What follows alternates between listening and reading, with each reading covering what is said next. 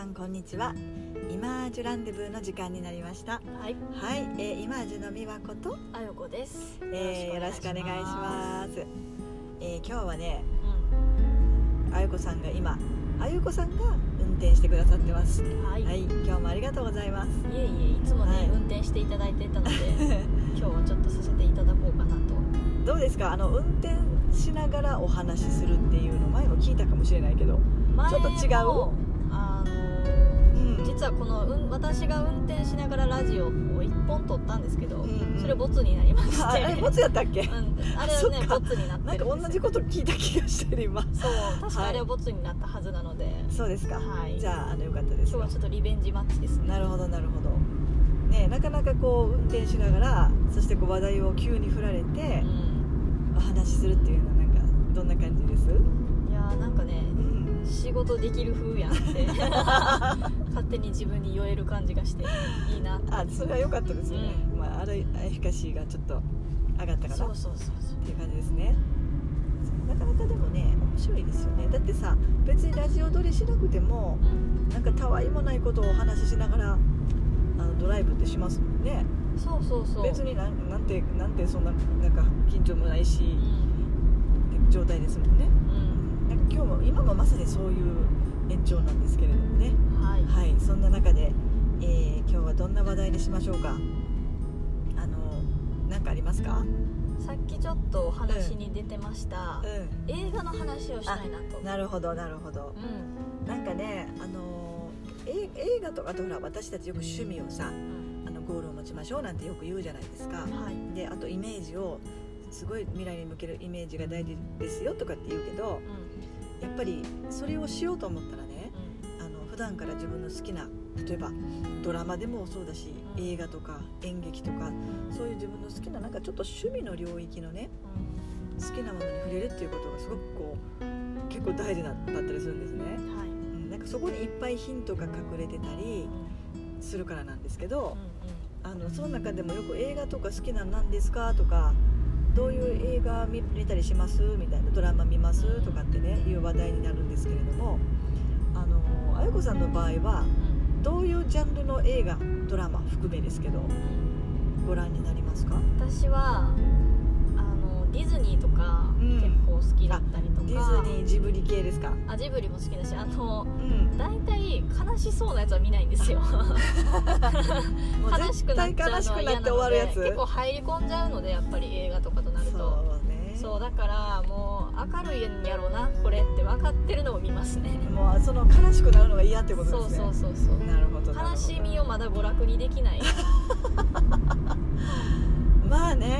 なんかでもねそういうふうに言われてみるとねうん。昔その私たちが子供の頃本当にあゆこさんとは比べ物にならない時代ですけどね、はい。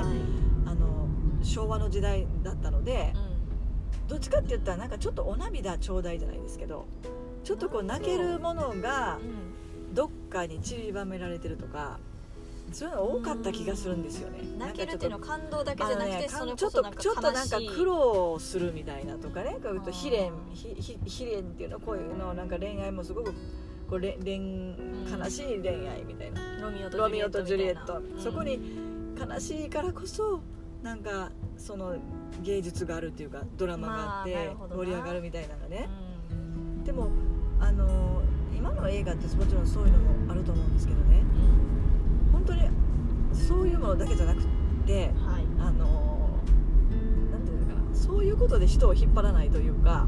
うんうん。それだけじゃなくなったそう。よねそうそう。本当当にそうなんですよね。なんかあのうまくこれ言えないんですけれどもねあゆこさんがなんか泣けるのが嫌だっていう悲しくなって終わるの嫌やみたいなっていうのもねすごいわかるんですよね。なんかこうものすごい感動なのか悲しいのかなんでか知らないけども泣き晴らすような映画ってあるけどその後なんかねじゃあすっきりしたってはあんまなんないよね。なんかドヨーンってあのなんていうんですかその悲しみを持ってる人も共感はできるけどなんかすっきりして明日から頑張ろうみたいなのはないですね。そうそう。ねどっちかって言ったらね。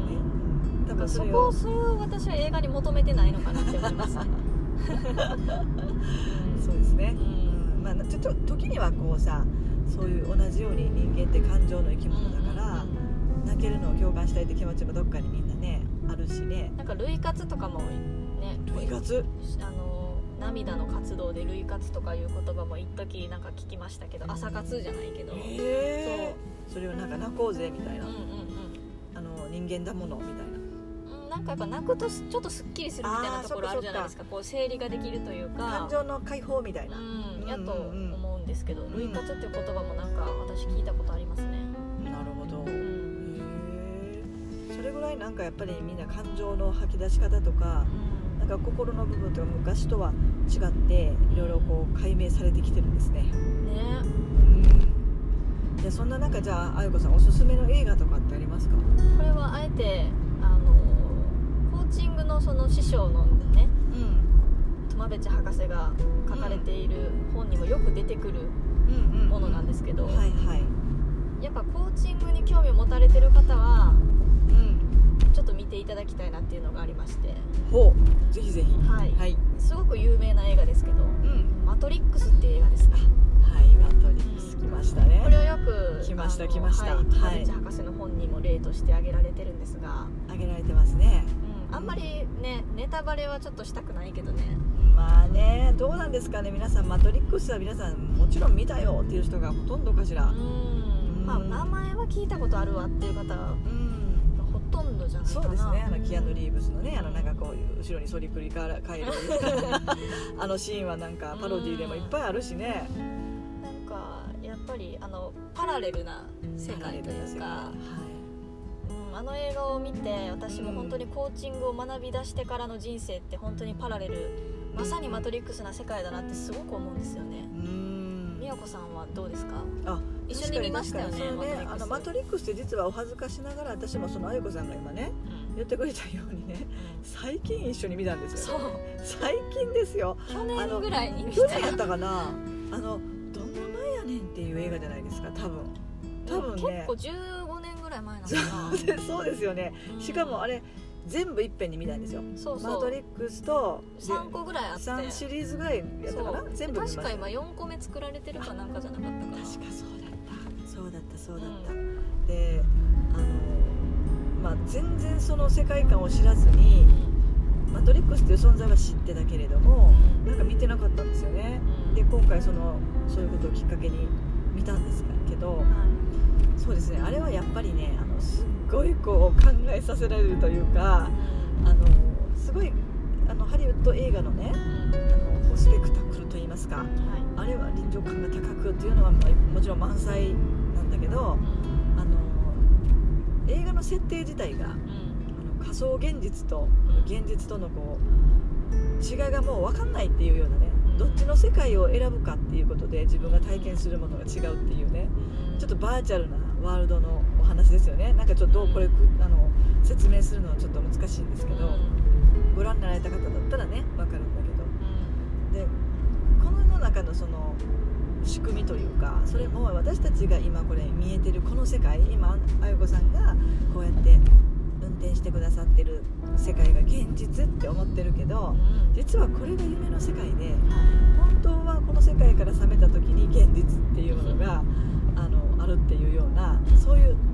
世界観の映画でしたよね、そうそうそう。うん。あれを見た時にいや実はまさにそうじゃないかと。あの昔見てたらあんまりピンとこなかったかもしれないんですけど何このファンタジーな。何これって感じだったんだと思うんだけど確かにこう脳と心のこの仕組みをね学んだ時にそのトマベチ博士がこうおすすめになった映画ってこともあるけどあなるほどと、うん、あの全ての現象が幻とも言えるしあの幻じゃないとも言える？でそれは自分の選択にかかってるってことになってくるといやこれ深いなと思ったんですよね。すごくすごく、うん、でまさにあれが私たちの脳の中とかいうかさ本当のあのこの世に起きている出来事だと仮定した時にいろんなことが納得いくというかなるほどって思うことが私はすごく多かったんですよ、うん、寝ている間にゆ夢がこう夢がいろんな自分の記憶を整理してくれてるっていう脳の仕組みとかね。そういうことが実際にあるわけでそこを考えた時に今私たちがこれ恐怖してる世界って実は本当なのみたいな、うん、実はそうじゃないかも。誰かが仕組んだプログラムかもしれないみたいなね。っていう風にってくるとちょっとこう訳が分からなくなるけれども。そうそうそれ行き着くところはね結局全てのものに絶対的なものはないっていうような、うんあの本当に空の思想みたいなものに、はい。やっぱり行き継ぐ行く行き着いていくなっていうことをねこの映画でちょっと感じたんですよ。いやー本当そうですよね。どうですか？店長の横さん、本当に物事の捉え方が変わるだけでうん、本当に世界がパラレルになるぐらい見え方が変わるのでそうですね。でしかもその物事の捉え方にうん。正しいっていう正しい正しくないっていうものは存在してなくて。っうんうんていう存在してなくてどっちとも言えない空な世界が存在してるっていうことなので。本当にかもう哲学的にねそうなっ聞こえるちゃうんけどですけどうん。本当にそうで現実世界においてもそうですもんね。そのうん誰の言葉をこんだけ情報が溢れてる中で、うん。どこの誰の言葉を情報を信じて取捨情報の取捨選択そうなんですよ。をどうするかって最後は自分にかかってるわけなので。そうそこで選択するってことになるんですよね。自己でも。大事なのは誰かにさせられる選択じゃなくて自分が選択するっていうことなんですよね。でその選択するっていう700メことの自由があのどんどん解放されてきてるというか、はい。うん、自分だけその代わり自分の、えー認識自分の責任というか自己責任で選んでいけるっていうことですね、うん。うん、ででいて選ぶものによって体験することが違うし、意味付けも変わってくるっていう意味ではいやまさにこの映画は私たちのこう言わんとこう習ったことでね。いやこのことかっていうことをねもう十何年も前に映画でやってるっていうところがねすごい。すごいと思いました。今更なんですけど最近私たち今更コンビニの良さに気が付くとかね ちょっと遅いんですけれども。いやーマトリックスはねあのいろんな意味では勉強になると言いますかそう考えうんなるほどって思うようなね。すごい理解がまた多面的になっていった感じがしますねうんしますね、うんなるほど。だから芸術っていうのはいつもすごく進進歩的というかあのすごいよね。あのあれによってみんなに感じて読み取ってみたいなことが表現されてるわけですからはいいつも芸術っていうのは素晴らしいというか、ねそれも受け取り方に正解はなくてうん。自分の感じるようにねうん受け取るだ話だからうん。ねだから最後はいつも自分の選択にかかってるんですよねそう同じ映画見てもね全然ポイント違うとこ300見てる人いっぱいいるいるわけでその人の世界ではそれが正し正しいというかうん。正義というかうん。それが正解だしうん。だから本当に多面体のワールドの中をどれをどうチョイスしていくかっていうことで結構自分のストーリーって決まっていくんだろうなっていうふうにあの思いました。ははいいどうですか？いやすごくこれはねおすすめですよね、うん見て一回見ていただきたい。そのコーチングに興味ある興味ない関係なくあれ面白かったのですごくマトリックス。